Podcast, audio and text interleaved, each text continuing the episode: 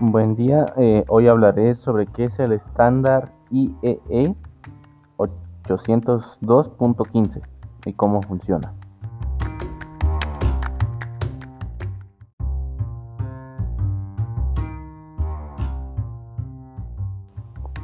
El estándar IEE 802.15 se enfoca básicamente en el desarrollo de estándares para redes tipo WPAN o redes inalámbricas de corta distancia, al igual que el Bluetooth 802.15 permite que dispositivos inalámbricos portátiles como PCS, PDAS, teléfonos Packers, entre otros puedan comunicarse e interactuar y operar uno con el otro.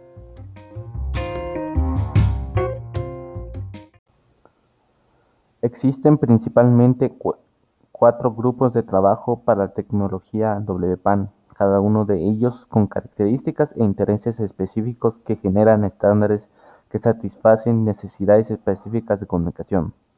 El grupo de trabajo 82.15.1 realiza el estándar basado en las especificaciones del SIG de Bluetooth. Este grupo de trabajo publicó el estándar IEE 802 2.15.1 el 14 de junio de 2002.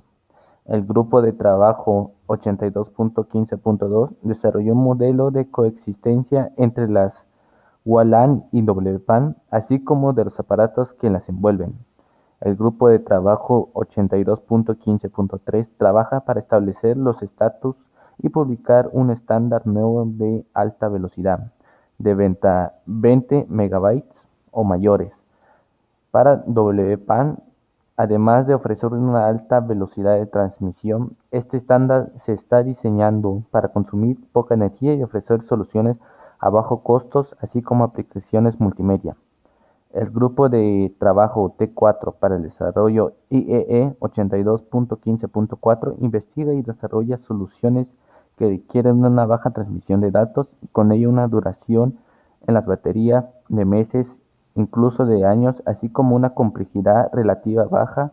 Dicho grupo de trabajo ha publicado el estándar que lleva su nombre IEEE 82.15.4.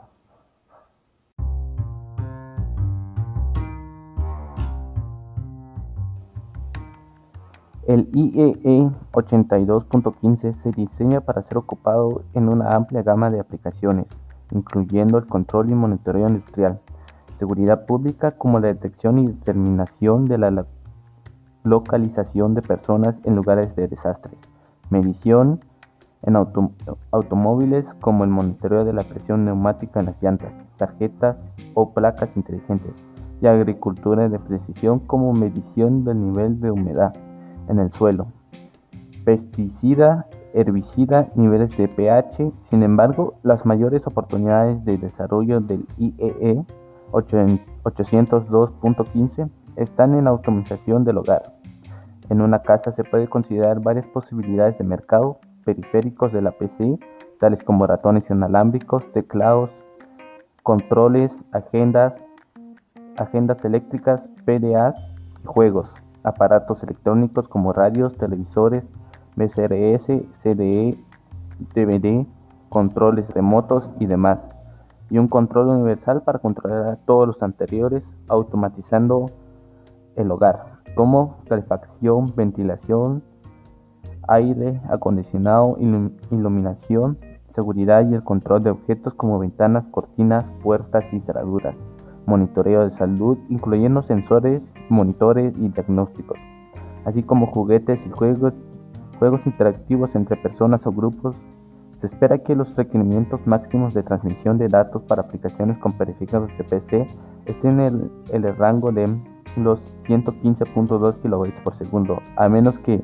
a menos de 10 kB por segundo, para automatización de tareas del hogar y para algunos dispositivos electrónicos. De la misma manera, se espera que los periféricos de PC acepten un rango aproximado de 15 metros y demás de 10 metros para aplicaciones de automatización del hogar.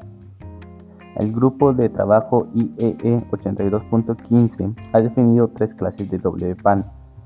que se diferencian por su rango de datos, consumo de energía y calidad de servicio.